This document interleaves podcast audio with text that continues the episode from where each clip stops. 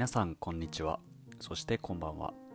本日もお送りしてまいります。はみ出し方の社会学。このポッドキャストでは周りの人とはちょっと違うことをやってみたい。そんな天の弱系サラリーマンである私哲太郎が日常のルーティンから離れた挑戦の一歩としてのはみ出し方について仕事から趣味に至るまで様々なテーマでゆるく真面目に考察していきます。はい。皆さんいかがお過ごしでしょうか、今5月も終わりになってきたんですけども結構暑くてですねもう夏になったらどうなってしまうんだろうと思いながらもう半袖を解禁してしまった今日この頃です。はい。と今日のテーマになるんですけども今日は、えー、投資と浪費について、えー、話していきたいなと思います。でまずあの投資ですね、まあ、結構最近だとあの NISA であったり iDeCo であったりで、まあ、お金に関する投資が割とブームといいますか結構皆さんもうすでにされてる方もいらっしゃるのかなと思いますし、まあ、まだあのこれから考えているという方もいらっしゃるかと思うんですが、まあ、そういったお金に関する投資の話ももちろんなんですけどもそもそも、えー、日常で投資ってどういう形で今私自身が、えー、行っているかとなんで、えー、投資したいんだろうとか、まあ、そこら辺も含めてちょっと深掘りしてみたいなと思ってます。でまず、えー、投資についてなんですけどもあのまあ、自分私自身がですね投資を始めたあこれが投資かと自分で意識し始めたのはやっぱりお金の投資から入りました。で2018年ぐらいですね。だから私あの社会人になって3年経たないぐらいだったと思うんですけどあのまあ、日本の会社で、えー、まあ、若手なので、えー、サラリーマンしていく中で、まあ、毎年少しながらでもあのお給料は上がっていってはいたんですけど、まあ、その当時やっぱいろんなニュースを見てても、まあ、日本はもう少子高齢化で、えー、なかなか将来明るくなかったり、え、給料給与水準も全然上がっていかない。他国と比べてデフレだとかあそういった暗いニュースが多くて、まあ、実際に自分の、まあ、毎月もらう給料っていうのも、まあ、そんなに劇的に増えるようなものじゃなかったんですね。なんかそんな時に、えっと、ピケティ、まあ、トマ・ピケティさんっていう本方の本、経済学者なんですけど、読んで、R ダイナリ G、つまり、あの資本、資本の成長が、まあ、結局給与が上がる、経済が全体的に上がっていって、まあ、インフレと終わって、ま、それぞれの人の、あの、給与が上がるよりも、そっちの方が早くなってきていると。っていう、あの、まあ、本を読んでですね、あなんかこれがもしかしたら、えー、今のなんか閉塞感だったり実際に資本主義の現実なのかもしれないと、思ってちょっとあの市場っていうものにかけてみようあの資本市場っていうものにかけてみようかなと思って始めたのがあのきっかけでした。まあ、なので、まあ、なんか身の回りを見ていてもなかなか、あのー、まあ、経済的にそんなに明るい未来がないなって中でお試し感覚で NISA っていうものも始まりだしたので、まあ、少しやってみようかなと思ったのが私の最初の投資のきっかけでした。まあ、あとはやっぱり、なんですかね、いろんな会社見ていても、まあ、会社って好業績でも結局、従業員に還元されないで、あの剰余金、あの余ったお金として会社に蓄積されていくだけで、やっぱり労働者でいる以上、なかなかそこの、えー、配分をもらうっていうのはあの難しいのかなっていうのもその時思ってたので、まあ、ちょっと労働者ではなくて、えー、資本家になれないものかということで、まあ、ちっちゃいながらも始めてみました。で、まあ、ただですね、あのー、私、貯金が全然なくてですね、本当に若い時に。で、まあ、というのも、あのー、結構使い切っちゃってたタイプだったんですね、給料そのまま。で、まあ、ちょっと後ある人に、まあ、その実態を知られてしまい、あの全然貯金がないじゃないということで、あの、天引きする形でお金を貯めるためにも、まあ、投資という形で、あの、お給料から毎月いくらっていうのを、えー、投資する形をとりました。で、その時始めたのが、まあ、自分で、まあ、いろいろ勉強していく中で、米国株だったり、日系のインデックスファンドですね。あの、インデックスファンドっていうのは市場の、いろんな、えー、指標があるんですけども、あの、だからたくさんの株が集まってできた指標に、えー、連動するような、えものになります。まあ、最近よくあの YouTube とかでいろんな方が進めてるのもこういったインデックスファンドで、えまあ、市場に乗っかってれば、まあ、人って経済活動する上では何かしらその成長してそのおこぼれをもらう。で経済を豊かにして、えー、お金を稼いでいくっていう活動に従事しているので、まあ、全体としては、えー、世の中はあの右肩上がりになっていくだろうっていう考え方で、まあ、長期投資していればいずれは、えー、増えていくんじゃないかと、まあ、そういった、あの大きな考え方のもとでやるような投資スタイルを最初は取ってましたでなんかこの時に初めて、まあ、金利っていうものだったりえまあ、経済の仕組みを恥ずかしながら私はあんまり理解がなかったので、まあ、そこで初めて理解して、いろいろ、あ、金利、利子ってこんなに高いんだとか、そこで気づいてですね、奨学金をちょっと前払い、あの人に借りたりして、あの返して利子をなくしたりとか、まあ、その時にもいろいろ、やってました。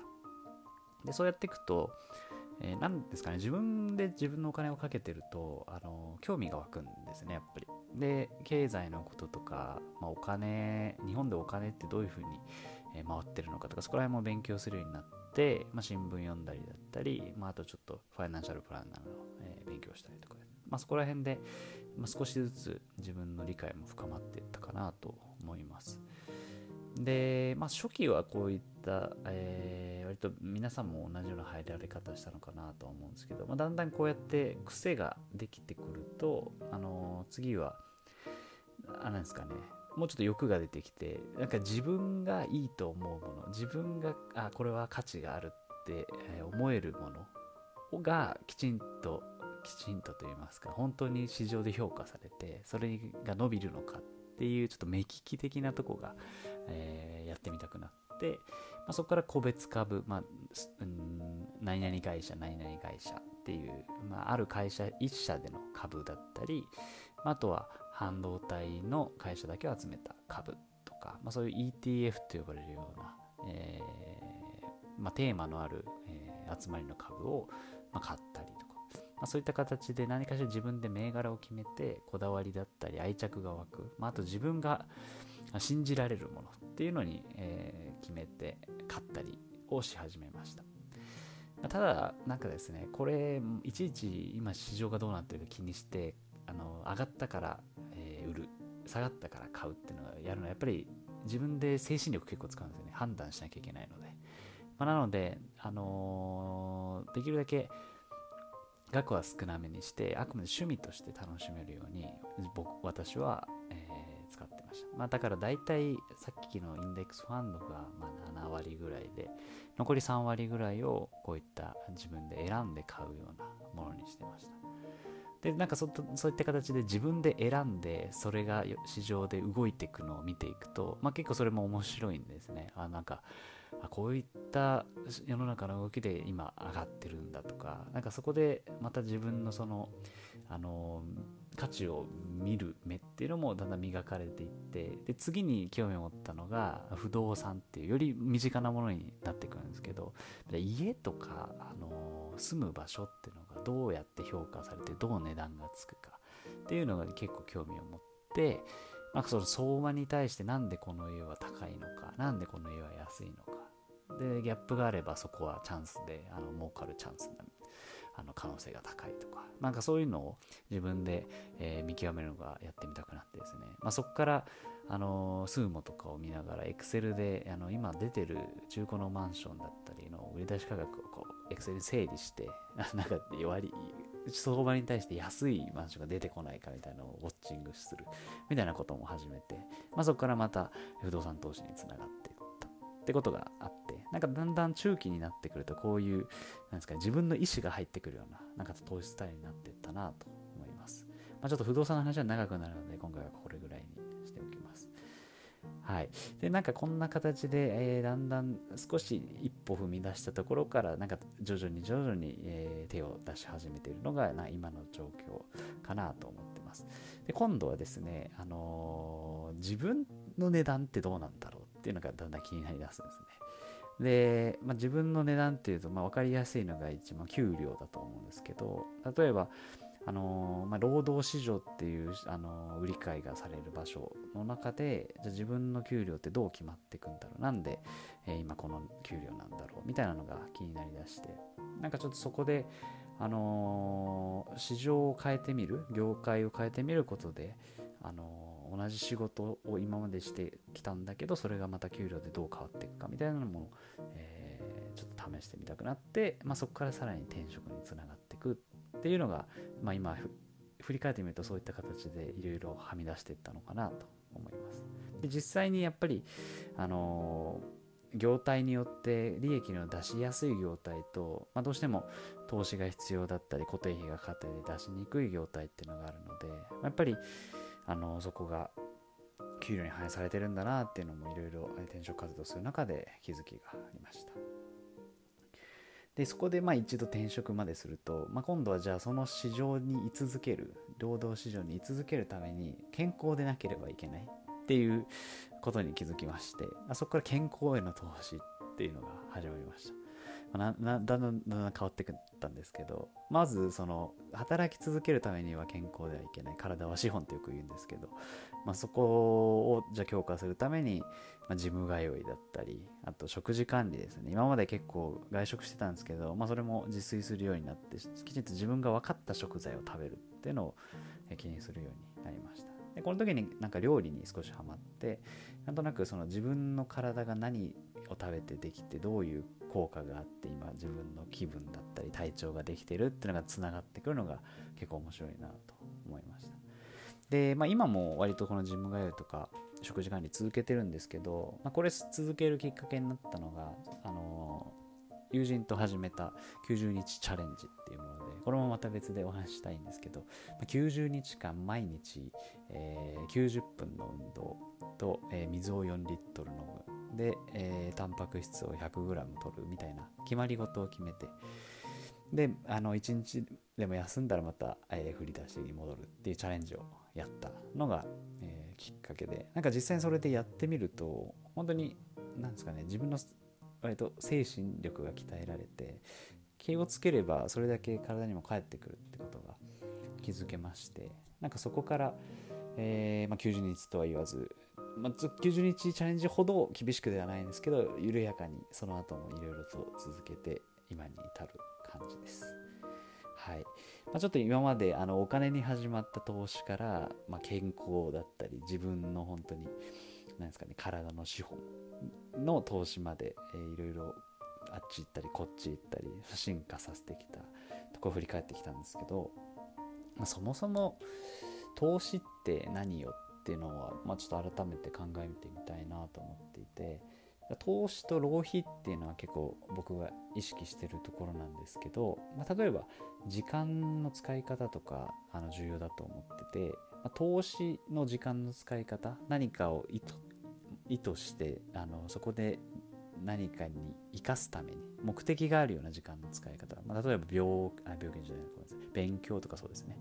勉強して将来自分の、まあ、本当に極論言えば、えー、知識が高まってそれがあの仕事で評価されて給料につながるとか、まあ、そういう投資的なものもあればもう本当にただ時間を費やすだけ SNS とか、まあ僕はそうかなと思ってるんですけど、ずっと見てて楽しいんですけど、なんか永遠に満足しない。次から次へと刺激が出てくる。まあその消費、浪費っていう時間も、えー、気をつけなきゃいけないかなと思ってます。で、まあ、例えば SNS は消費だと思ってるんですけど、えー、と消費はなるべくしない。あのやるなら私は投資か浪費だと思ってます。浪費っっていうのを僕の中のイメージだとちょっといつもより、えー、お金をかけてみるとかあのいつものレベルを超えたあのとなんですかね、まあ、ここで言うとお金の使い方でなんか資本の投下をするっていうようなイメージでいます。で、じゃあなんで浪費が必要なのかなっていうのも結構いろいろ考えたんですけどなんか浪費って自分の中の普通の物差しを作るのに必要かなと思っていて、まあ、例えば何か食べ物とか経験とかするにあたって少し背伸びをするとなんか自分が何かのその物事に対していくらまでなら満足感が高まるっていうのが分かるかなと思うんですよね。僕のケースでいくと例えばお酒はあの、まあ、好きなんですけどじゃあ高いお酒を、え、飲めばそれだけにより、え、1杯600円のビールと比べて満足できるかって考えた時に、まあ、自分はそうでもないんですね。なので、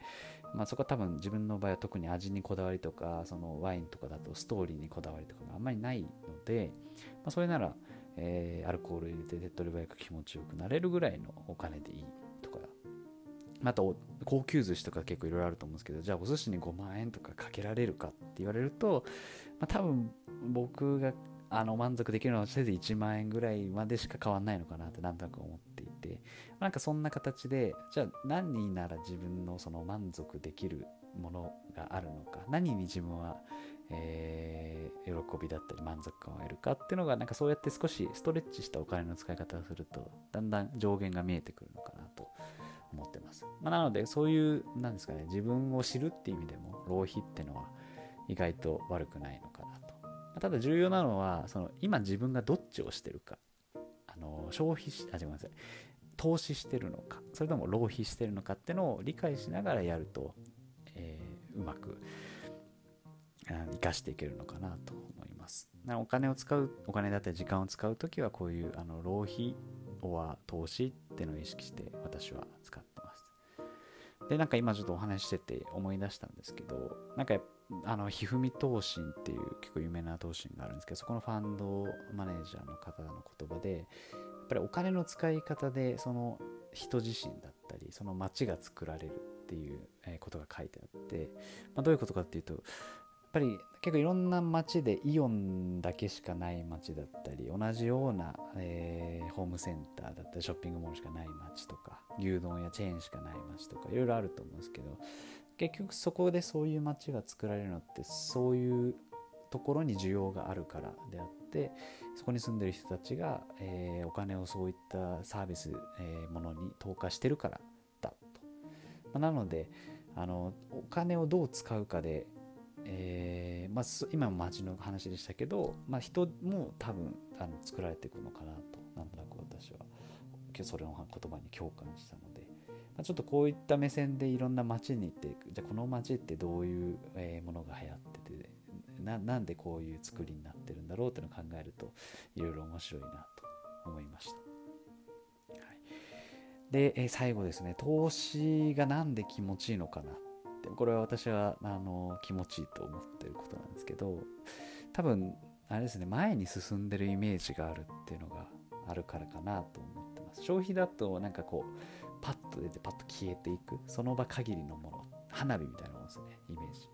なんですけど投資はなんとなくブロックが積み上がっていくようななんかそんな感じでこれって私結構ピアノをずっと弾いてきてるんですけどそれに近いなと思っていて、まあ、毎日毎日練習していくと昨日より、えー、今日で今日やるとまた明日っていう形でだんだんおそらく脳にこう神経回路として手の動かし方と音がマッチして、あの、うまく弾けるようになっていくんですよね。まあ、それと近くてなん毎日積み上げるとどんどん自分の中で、えー、ものがなんですか形になっていくっていうような印象があるのであ結構私は投資が面白いのかなと思ってます。あのー、まあ、昔の高度経済成長時代ほど明るい時代じゃないのかもしれないけど、まあ、その時その時で変わり続けるしかないのかなと思ってるので、まあ、こういった形で毎日何か新しくものを始めたりちょっといつもとは違うことをやるっていうのは、まあ、このポッドキャストのテーマにも重なりますが、まあ、これからもま投資としてで時には浪費として続けていきたいなと思っています。はい、えー、本日は、えー、ちょっと現実的な話といいますかあの投資のお話をさせていただきました。ありがとうございました。ではまた次回お会いしましょう。バイバイ。